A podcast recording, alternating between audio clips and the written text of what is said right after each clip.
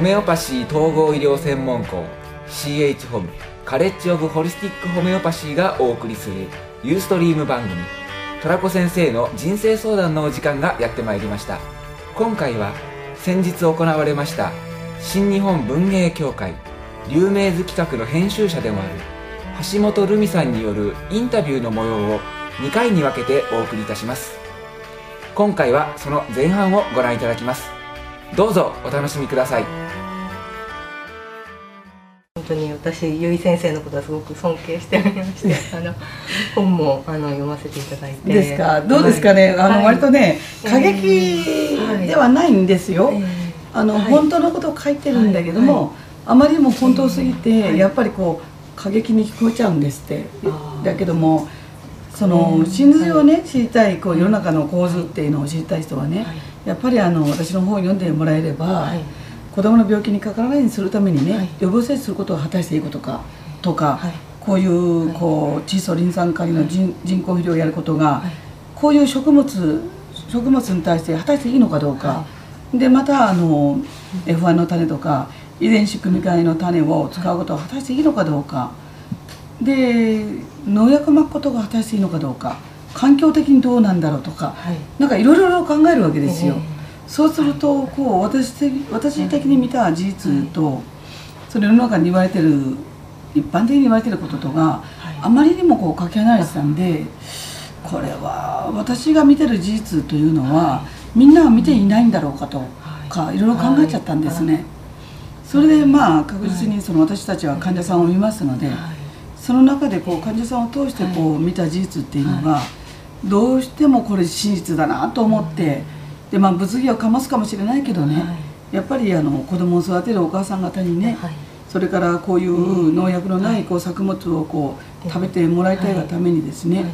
えー、自分でもう農民になってですね、えー、こういう作物を作っているわけですけどね、うん。まあ、こういう運動をやってるんです。幸い塾の活動の方でその本物の情報を広げようということで、いろんな講師の方をお招きしてるんですけれども。やっぱりなかなか普通の一般常識とはみんな違いますよね、はい、そうなんですよ。だからそれはね皆さん大きな体験をしてるんですよ、はい、だって経験や体験がね、はい、真実でないってことはおかしいと思うんですよ、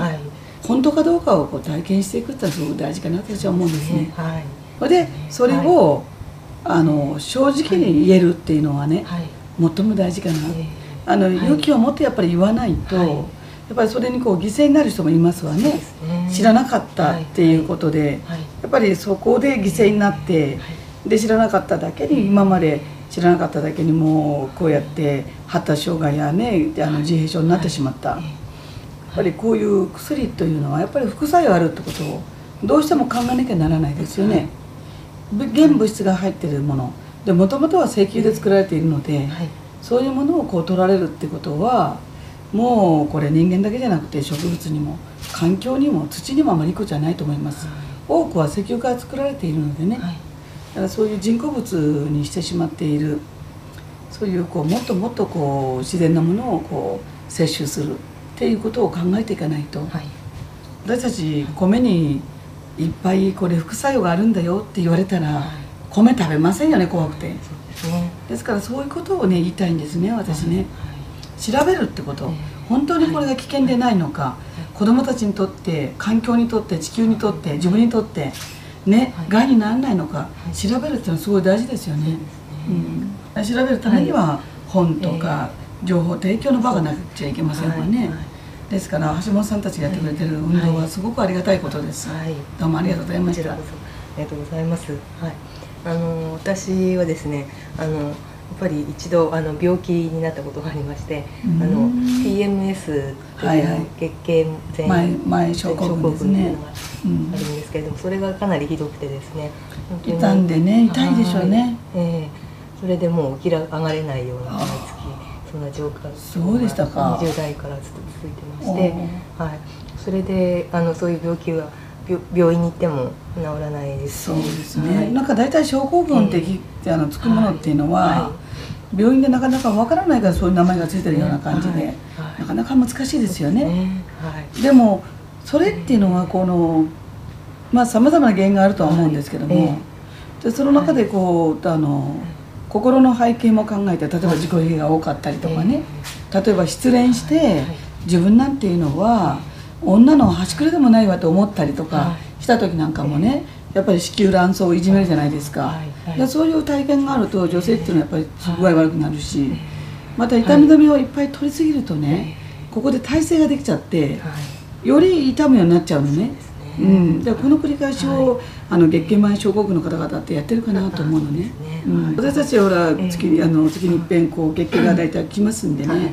その時っていうのは一生懸命こうホルモンも動いてるし、やっぱりこう日頃の日々とはちょっと違うわけですよ、その時にこう自分の子宮や卵巣をいたわるっていうね気持ちを持たなきゃいけないんだけどい。たわってたらほら女はそうやって月経が痛いとかなんとかで休むだろうって言われるんですよね。それ言われたくないから把握縛って頑張ったのね。でも体は休んでくれってメッセージ出してるわけ、でこんなに痛く出しても休まないこの人にはもっと痛み出さない出さないと休まない。んじゃないかと。でこれいたちごっこになっちゃったのかな？ほんであなたはほらなせばなると思ってるから頑張らなきゃ女の人はダメって言われたくないしって思ってやってたんだと思うのね、うん、そうでしたか、はい、あの代替療法っていうものを、調べるようになったんですけれどもで結局その病気になる原因っていうのはやっぱり自分の中にあってそれでこう体の歪みとかをこう作っていって、病気が、まあ、その症状が出てくるっていう、自分の体をこうその正常の方に戻せば、どんな療法であっても治る機会っていうのがあるんだっていうのもすごく分かってまして、はい、素晴らしい。そこまであの、あまり行く人がいなくてね、はい、なかなか自分には責任がないと思ってる人が多いですから、はい。本当にあの今までもっと自分の体のことを優しくしてあげればよかったっていうのはね、一番こう大事なポイントかなと思うのね。で結局そういうこうこう例えば安定剤でも抗不安剤でもしっかり、それから痛み止めにもしっかり、はい、えー、それからこうホルモン出てないからホルモン出そうとかまた出過ぎるからホルモンを止めようとか、人工的にその人間がね、この精妙な体に向かってですね、できることってほとんどないんですよ、はい、で私たちができることは、はい、この体に負担にならないようにしてあげる。これすごい大事なことだよね、はい、ですからその和解ですね、はい、地球卵巣にこう和解をする、今まで無理してごめんねっていう一言を、やっぱり体に言うべきかなと思うんですね。よくやったね、頑張ってきたねってこうね、さすってあげると。私も海水大腸炎でね、えらい目にあったんですよ。その時に一番最初にやったのは、小腸大腸との和解でこの下腹をこうねさすってね今まで本当に無理かけたねごめんねごめんねって謝ったんですそしたらね涙出たの。ボロボロ出てね本当にこうこういう弱音を吐きたくなかったんですよ。やっぱりこう腹が痛いんだとか調子悪いからこう仕事に出られないんだっていうことはできなくてね。でも弱音を吐けないっていうのがやっぱり弱い人間で弱音を人の前で吐けるっていうのは強い人間だなと思うようになったんですよ。そしたら潰瘍性大腸はもうゴロゴロ治ってきましたもちろんホメオパシーのリメディでねその涙の一滴ぐらいの薄さですからね何にもどこはないんです。だけどヒ素のパターンだけは私の脳がキャッチするわけですよ。そうすると脳はヒ素が入ってるからそれを分解する酵素を出した出さないと、体がえらい目に遭うと思ってメッセージ出すんですよ、はい、基礎を分解する酵素を出せ、はい、例えば亜鉛とか、はい、例えばマグネシウムとかカルシウムとか、酵素をどんどん作っていくわけですよ、そうすると体に基礎は実際入ってないので、体に溜まってる老廃物をどんどんどんどん出していって、それで治っていったのね、でもその時には私ね風邪ひいてね熱40度10日ぐらい続きました、熱でこう、老廃物を燃やして外に出して、そうしたらなんか生まれ変わったような感じになったんですよ、はい、でホメオパシーのリメディはね、はい、なんかこう精神にも効くみたいで体だけじゃなくて、はい、熱が冷めた時に、はい、なんかもう外の庭のね輝くような新緑を見た時に涙も吹き出ちゃったし、ああ私はなんて人生やってきたんだろう。随分自分いじめだなってそんなふうにも思えたんですよ。でその辺から潰瘍性大腸炎がドタドタと良くなっていって1ヶ月に治りました。この体験をしちゃったもんですからね。やっぱりホメオパシー勉強したくなったんですよ。で5年間勉強してそれでまあイギリスでねホメオパシスとしてのね、えー、こういう同種療法をやってたんですけども、まあ日本の患者増えましてね成田からやっぱりこうイギリスまで来て私にこう見てもらいたいわけですよね。そしたら私が行けばもっとみんな見られるからと思って、はい、日本に私が通うようになったんですよ、えー、そこでもう日本に帰ってきて、はい、もう確実にホメオパシーを広げようと思ったのは、私一人のホメオパスに患者が山がついちゃって、これはもう学校を作って私のような療法家ホメオパスを作った方がいいなと思ったんです。今学校を作って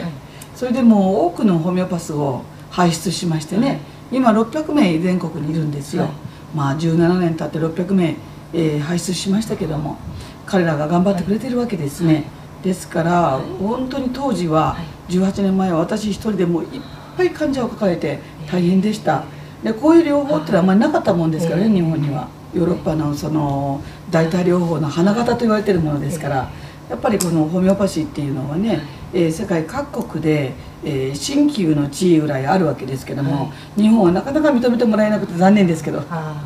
ホメオパシーっていうのはね 心魂体三位一体にして見るもんですから、体だけじゃやっぱり治すといないし、はい、心だけでもダメせないし、またまたあの、死因って言いますか、まあ、神様のこう原因みたいなものもありましてね、でそれ許しを請うためにはやっぱりいろいろこうやんなきゃいけないこともありましてね、今までその自分の体をないがしろにしただろうって私もよく怒られたような気がしました神様から。ですからもう少し自分をね、大事にしようと思えるようになりましたしね、そんなレベルにも入ってるわけですよ。私はあの子供が一人おりまして今あの5歳なんですけれども。歳。女の子と、はい、女の子なんですがかわいいね、そうですね、うん、で自分がその出産前にそういう話をいろいろしていましたので、うん、あのあまり病病院には行かずにあの何もねないんだったら病院に行く必要はないですよね、でも怪我事故とか、はい、緊急病棟にはね病院はとっても大事なんですよ、だけどもこう慢性病でっていうとなかなか難しいですよね、ですからそういう場合は本当にこう自己注力を消化するようなもの、こんにゃくシップでも砂糖のシップでもいいんですよ、そういうものでもいいしでまたホメオパシーのね、ホームキットを使っていただき、まああのお母さん方がね、えー、この、副作用も全くないね希釈浸透してますから物入ってませんのでね、副作用がありませんしこういうものをこうだんだん使うようなメンタリティヨーロッパのお母さんのようにね、インドのお母さんのようにね、なっていったらすごくいいかなと思うんです。うん、なるべくこう子供やおじいちゃんやおばあちゃんね、そういう方々にはねあんまりこういろんな副作用があるようなものを使わないでねやっていただけたらいいなと思ってるわけ、じゃあその5歳の娘さんにも使ってらっしゃるの、そうですね。はい。ああうまいですね。じゃあこれ使われて、お勉強もして、はい、素晴らしいです先日あの幸い塾の方であの大下新越さんがですねえっ、ー、とこちらの精神科は今日もやりたい放題というはいはい。その本私も読ませていただきまして、はいはい、精神的なその病というものについてどのようにアプローチとか解決をされているのかなと思いまして、はい、はい、私のところにもあの あの統合失調症の方、そういう方とか、それからあの無有病でね、あの夜こう徘徊してしまう、子供ですけども、こういうこういう子供とか、あのいっぱいやっぱり来てるわけですね。でその中でそのなぜそうやって精神が病んでいくのかっていう大きな原因をやっぱりこう見つけなきゃならないわけですね。でそこであのいろんなその精神を病んでる方々の多くが私といろいろ喋ってますと、はい、ものすごいこう喪失感を味わってるわけですよ。はい、その喪失感っていうのが、まあ、失恋であったりとか、はい、それから会社でこううまくね、えー、上司になっていけない、はい、えー、でこう責められたりとか、でまたそのお父さんのお母さんに「お前はダメだな」と言われたりとか、はい、なんかそういうきっかけが必ずどっかにあるんですね。人が何言っても統合失調症になりません、自分自身が自分を否定した時に否定をしてしまう、そういう時になると思うんですよ。はい、っていうのはその生きるっていうことは自分がここに存在して生きていいんだっていう、はい、そういうこう確固たるその安心してそういうことを思えるような状況が少なくなると、人間は自分はダメなのかもしれない、自分は本当に人と違うんじゃないか、これもできない自分は本当にダメな人間だ、クズだって自己判断をするんですよね。で多くの人間がそうやってその人からですね「お前はダメな人間だな」とか、はい、お前は生きててもしょうがない人間だ」とか、はい、いろいろと言われちゃってるわけですよ。はい、そこでこう言われてもね、右から左にこう馬の耳に念仏にしとけばいいものをなんか深く自分の中に落とし込んじゃって、そうだ、これもできないから自分はダメだ、そうだあれもできなかった、そうだ昔にもこうだったって自分を責めるんですよ、自分が自分を責める時にやっぱ鬱にならざるを得ないんですよ。ですから決してね、失敗した時にですね、この失敗が後悔するんじゃなくて、なぜ失敗したのかと分析する方がすごい大事なのに、一番最初から後悔したり、ああ自分はこういう人間だからダメだって判断するわけですよ、自己判断っていうかね、だからそこがねすごくこう人間の傷になる一番深い傷になるとこかなと思うのね。悲しい苦しい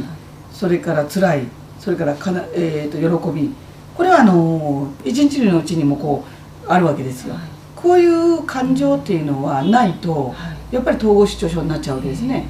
ですからその自分が今すごくこうパニックになってるんだ、自分が今物をぶっ壊したいんだ、自分が今すごく怒ってんだ、自分が今すごく落ち込んでんだ、こういう感覚を嫌がって、抗うつ剤抗不安剤抗精神剤を取りますと、そのこの出てる感覚そのものをですね、この感情を抑圧してしまうわけですよ、そしたらフラットな人間になっていって、これはもう生きるゾンビになっちゃうわけですよ、要するにその喜怒哀楽も分かんないわけですよ。要は喜怒哀楽ってね一日のうちにも上がったり下がったり下がったりする。これこそ生きてるわけですよ。ね、苦しいということ、辛いということ、悲しいということこれは人生ですよ、そうですよね。人生なんです、ですからあまりの大きな、多くの辛さね、あまりの多くな、大きな悲しみ、それで苦しみをもらったんだろうと思います、統合失調症の方々は、そこで耐えきれなくなってしまい、そしてまあ鬱になったっていうかもう自分の感情を感じるだけの、それを感じてたら自分が壊れるから、そこでサバイブするために分かんなくしてしまった、これは一つの手だと思います、はい、辛い時にはね、でもその時にやっぱりホメオパシーに来ていただきね。私たちが出すのは悲しみには悲しみのリメディです、はい、辛さには辛いリメディ。でももう一回そこと向き合おうとするわけです、えー、その中で辛くなるから電話いっぱい来ますよ。私が虐待されたことを思い出したとか、えーはい、お父さんに虐待されて性的な虐待もされ叩かれたりもして、はい、今思い出して辛くてしょうがないって時ね、はい、もうすぐ電話に出ます、そして励ましの電話をします、それキットがありますから、もう辛くてしょうがない、怖いんだとか言えばね、オピウムとかアコナイトを取らせるし、こういうふうにして、それに合うリメで出てきた症状、はい、出てきた感情に合うリメでいっぱいあるわけですよ、はい、それを取ることによってねこうポーッとこういいですか満杯になったものを、これを無理やり抑えてる状態なわけですよ。そこをその風船の口を緩めてプシュッとやるのがホメオパチのリメージでしょ、はい、でもね、悔しい時はね、枕を殴るんだよ。何のために布団がある？もう壁蹴るんだよ、えー、もうそんなんでもうガラス割れても仕方がないのよ、はい。はい、バリバリやってね、この子の心が壊れるよりね、はい、こういうガラスが壊れても机壊れてもいいじゃないですかそんなもの、ね、って私はお母さんに言うのね、だからどんどんもう暴れてるって時には「お母さんもうもうもう何でもいいから投げさせて暴れさせてちょうだい」って。今まで暴れられなかった、それぐらいの怒りをぐっと抑えちゃったわけですよ。ほら日本には。いい人でなきゃいけない、お天道様が見てますよ、社会がありますよって言って、い。い。人を演じなきゃいけないでしょ、多くの人がねそういう怒りを抑えてるわけ、人間だから腹立つ時もあるんですよ。しょうがないじゃないですか。だから何か言われた時に、あのね今あなたの言葉でこんなに腹立ってるのっていうことは言ってもいいんじゃないの、それを大人げないっていうのはおかしいと思う私。そういうことがちゃんとできてない。だから意思の疎通っていうか、はい、なんで自分が今この相手の言葉で腹立ったのかっていうのをやっぱりね問いかけなきゃなんない、はい、これは彼女が言ったからではなくて昔、はい、これと同じことをお父さんお母さん言ったはずなんですよ、その言葉を、だからそこが言えてないもんですから、こんなこと言っていいのかっていう気持ちがあったのね、それと同じことを友達に言われちゃったのね。だから向かっ腹が立つわけですよ、でそこが だからその子を通して、えー、子供時代のインナーチャイルドって言うんですけども、はい、子供時代の満たされなかった感情、そこを見ていく訓練をする必要がありますわね、それでいろんな感情出てきたら私はね、感情乱れ日記を書けって言ってるの、えー、この野郎もうお前なんか殺してやる、い。い。のよ、だって書くだけは別にいいじゃないですか、でいっぱい書いて出してね、で3日後に読むとびっくりするの。あらこんなに私は怒ってたんだって分かるから。面白いですね、でもそうやって出していけば統合失調症にはならない、泣いて怒って苦しんで。でまた喜びも出して、うん、それは堂々と出せばいい万物才道って言うんですけどこれはみんな平等なんですよ。誰もこうつ縁もなく平等に愛されてるっていうねそのような感覚を失っちゃったんですよ。どっかで失っちゃったの。あまりにも辛かったから人生が。あまりにも悲しかったから人生が。そこで神を見失っちゃったのね。その重篤感がないもんだからやっぱりもう言われたことがビシビシきて自分を責めたんだよねで自分を責めると必ず鬱になります。予防接種のその害があってその子どもたちが病気になるというようなそのメカニズムっていうのを少し詳しく教えていただきたいなと思うんですけれども。まずあの、予防接種を打つ時には、はい、えー、子どもが1歳で、はい、まだ自己免疫ができてないわけですよ。はい、大体こう脂漏性湿疹になったりとか、はい、えー、それからあの突発疹になったりとか、はい、下痢したりとか、はい、なんかそういうふうにしてだんだんだんだんこう免疫ができていくわけですね。で1歳までに免疫できていくわけですね。皮下注射で打って、けあのここにあの口の中、えー、それから喉の中気管の中腸の中、これは自然免疫がありましてね、だからいろんな異物入んないようにこう守ってるわけですよ。だけどそれを迂回してしまって、結局皮下注射でこう体の体内にこう入れてしまうわけです。でこのあの、予防接種っていうのはもうまあ私は猛毒中の猛毒かなと思ってるんですけど抗がん剤に次ぐ猛毒かなと思ってるんですけどもそれは何かというと水銀アルミナそれからこのがんを作るホルモンアルデヒド、えー、それからスコアラン。スコアランっていうのは多発性硬化症を作りますけどもねギランバレン症候群作るのはスコアランですね。それから抗生物質薬物相変わら薬物菌そのもの無菌だろうが死菌だろうが不活性だろうが菌がそのまま入ります、DBT に行っちゃったら3種類の菌が一緒に入る。でこんなに山ほどね、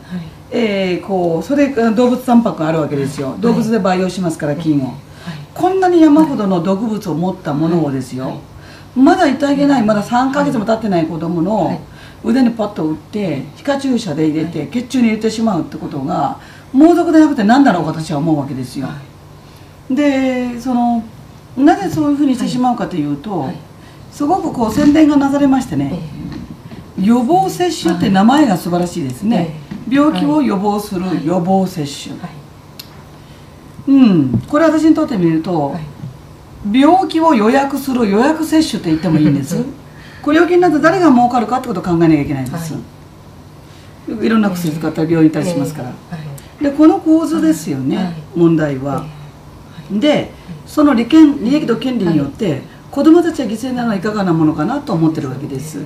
ですからお母さん方は賢くならなきゃいけない、子供のかかる病気は怖くないんだってこと、特に日本なんていうのは、えー、作物食べ物もしっかりしててね、えー、それから要するに衛生もしっかりしてるわけですよ、これがいわゆるこうアフリカの子供たちと違うわけですよ、ですからその中でねはしかで死んだだとか、えー、それから水ぼうそうでかかって死んだとか、そういうかかったら怖いって死んだらこうどうしようかって言うけども、多くの子ではしかで死んだ子っていうのははしかにかかりそれで高熱剤解熱剤を取らされ、なんか湿疹のなさい。っぱい出たから何個を塗られ、ここで死んだ子が多いわけですよ。その事実はしっかり言うべきだと思うんですね。ですから子供の病気っていうのは、親からもらった老廃物先祖代々からもらった老廃物。それで自分がいろいろこう今おっぱいからもらう老廃物または離乳食で食べ始めた老廃物たまりますわね、これが十分たまった時に子どものかかる病気例えばはしか、ね、例えば水疱瘡例えば自家腺こういうものにかかって外に出してるんですよ、ですから老廃物を出してありがたいんですね。ですから病気はありがたいっていう感覚を持たせる。でかかりきる引き切る。そうすると、免疫ができるんで学習するんですよ、学習させなきゃならない、で予防接種するとやっぱり学習できないうちにね、えー、こうまだ未解決のまま、ずっとそういうものが血中に残っていって、でそれをと全部こう解毒するまでに16年とか18年かかる。なぜならば大学に行ってもう一回はしかの菌測ってみたらはしか菌がの抗体がなかったっていうわけですよ。だけどはしか菌はしかに抗体があるっていうことは要するにはしか菌が未解決のままそこに入ってるってことですから。だからこれは解決してないわけですよ。抗体イコール免疫ではないってこと。抗体がいっぱいあるってことは体内に山ほど異物老廃物毒物劇物を持っていて適応してるだけであるってこと、はい、だからそこが、えー、今の、えー、現代学の、えー、病理の考え方が違う生理の考え方が違うわけですよ。ですから抗体イコール免疫ではなくて抗体がいっぱいあるってことは自己免疫疾患になるってことです。ですからそういうふうな抗体を作るようなものをわざわざ入れるっていうのは恐ろしいですよね。え私あのそういうものは予防接種とんでも論っていうところで書いたわけですね。でここにもあの抗体のことも書いてありますね、い。かにその予防接種が子どもに害を与えるか、それでいかにこの予防接種が将来の病気を作るかっていうのをここに書いてあるわけです、でこれを書きましてねそしたらそのその英語の本も書いてくれっていうんで英語も書きました。そしたらこのドイツ語の本を書いてくれっていうのでドイツ語も書きました、ちょっとこうあのあれが違いますけどね、もうこれ直接的ですよね、今これあのドイツで、えー、奈良山出版では、えー、もうねホメオパシーの本とかいろんな本をねもう何万冊も出してるんです、ここ、その25位に入りましたのでベストセラーに入りましてすごくこうありがたかったまあちょっとドイツ語ですから読みにくいでしょうけども、えー、これと同じことが書かれてるわけですそれでこれ知らないわけですよ皆さん。ドイツでもそのちゃんとこう国がそういうことを教えたりしませんしねで日本でもそう外国でもそうですからそうなるとこういうものを知らないのに私が書くことによって初めてあのお母さん方が知っちゃったからものすごい売れ行きになったわけですね。それでこう知られちゃいけないことを私は書いたんだろうなと思います。ですけどもこれはね、人道的にね、人権としてやっぱり知っているべきだと私は思うわけです。血清予防接種が子どもの病気を守っていない、未解決のまま慢性病を作ってるだけです、だそのところをこう理解してもいただいて何がいいのかって熱熱は出し切る、それで咳が出たら痰が出し切る、そして鼻水も出し切る。中耳炎も出し切る、ですから症状というものは病気の結果いろんな老廃物が出してるわけですからこの症状に止めるような薬を使ってもそうい。う医学では本来の本当にこう全面的に自分がね自己治療を使って治ったことにならないわけですよ。ですからそこをこうよく考えていただきたいなと思ってるわけです。ただし現代医学の素晴らしさはね研究用途でもう本当骨がポコッと折れてるのにねそこ手術しなきゃしょうがないじゃないですか。本当にこうこういっぱい産みたくても頭が疲れてね、はい、そして手術帝王切開出すしかないじゃないですか,、はい、現代学の素晴らしさはね 緊急病棟にあるかなと思うわけです。怪我事故の時の治療ですね、ですからあとやっぱりあのちゃんとこう引き切るかかりきるっていうやり方をするのが一番いいやり方だと思います。ただやっぱりあのお母さんたちはすごく心配してその、まあ、効くものがあるんだったら打ってみようかという判断をしたりすると思うんですけれども先生はそのやっぱり全部の接種は今 やめた方がいいというふうに私が今まで20年、はい、あのやってきましてね、はい、えー、見た私の研究の結果では、はい、予防接種は何も役に立ってません、はい、それどころか病気を作ってますね、これは私の結果、い。わゆるその20年研究した結果ですので、それは私は言ってもいいなと思うんですね、だからといって、お母さんがすごい病気でね、病気になることを怖がっているのに、私の口から「お母さん予防接種やめなさいよ」ってことは知りません、まあ、いろんなの見てもらって調べてもらいそれで「お母さんどうしますか?」っていうのは私のスタンスです。でもちろん私は子供にもさせませんしそれで私の周りの親戚演者にもさせませんでしたし。でそれでその私たちはその病気になってもそれを対処する力があるわけですよ、ですからその対処する力をね、皆さんに与えてやんなきゃいけないので、で私はそのキットをまた作ったわけです、これはあの子供のかかる病気かかったらすぐこれを取りなさいっていうね、えー、そういうもの、ですから、えー、三日橋科には三日橋科の金を希釈浸透したもの。橋科には橋科の金を希釈浸透したもの、こういうものも全部揃えて、えー、こういうふうに子供の病気にかかった時に、こういうキットを持ってなさいっていうのを作り上げたわけです、だから予防接種したらもちろんかかりませんよ、だからかかんないってことがいいことだと思ったら大きな間違いで、予防接種の中に自分のその血中の中にもう病原体を持っちゃってるから、外から飛んでくる病原体に対して反応しないだけであって、中の方が大きい毒を持ってるので、外の毒はまあ大したことないからですよ、毒にこうは中に来る病原体にしろ大きい方の方に向かっていくんですよ自己注力っていうのは。ですからかかり かかるってことはそれにしっかり入ってかかって出てくるわけですから、ですからかかることはある意味悪くはないわけです、でもそのかからさないようにしたい場合は予防接種っていうのは自分の中に病原体を持っちゃってるので外から来る病原体には反応しません。だからかからないでしょ。だって慢性病持ってんだからここでそういうことですよ。だからそれは決してね、えー、救済病を起こせるものの力がないってことです。はしかを出せるだけの力がないってことです。残念なことに。こういう人に限って大人になってからはしかかかったりしますわね。うん。そうすると重病になりますわね。それでもかかった方がいいだろう。いかがでしたでしょうか？次回はこの続きの後半をご覧いただきます。次回もどうぞお楽しみに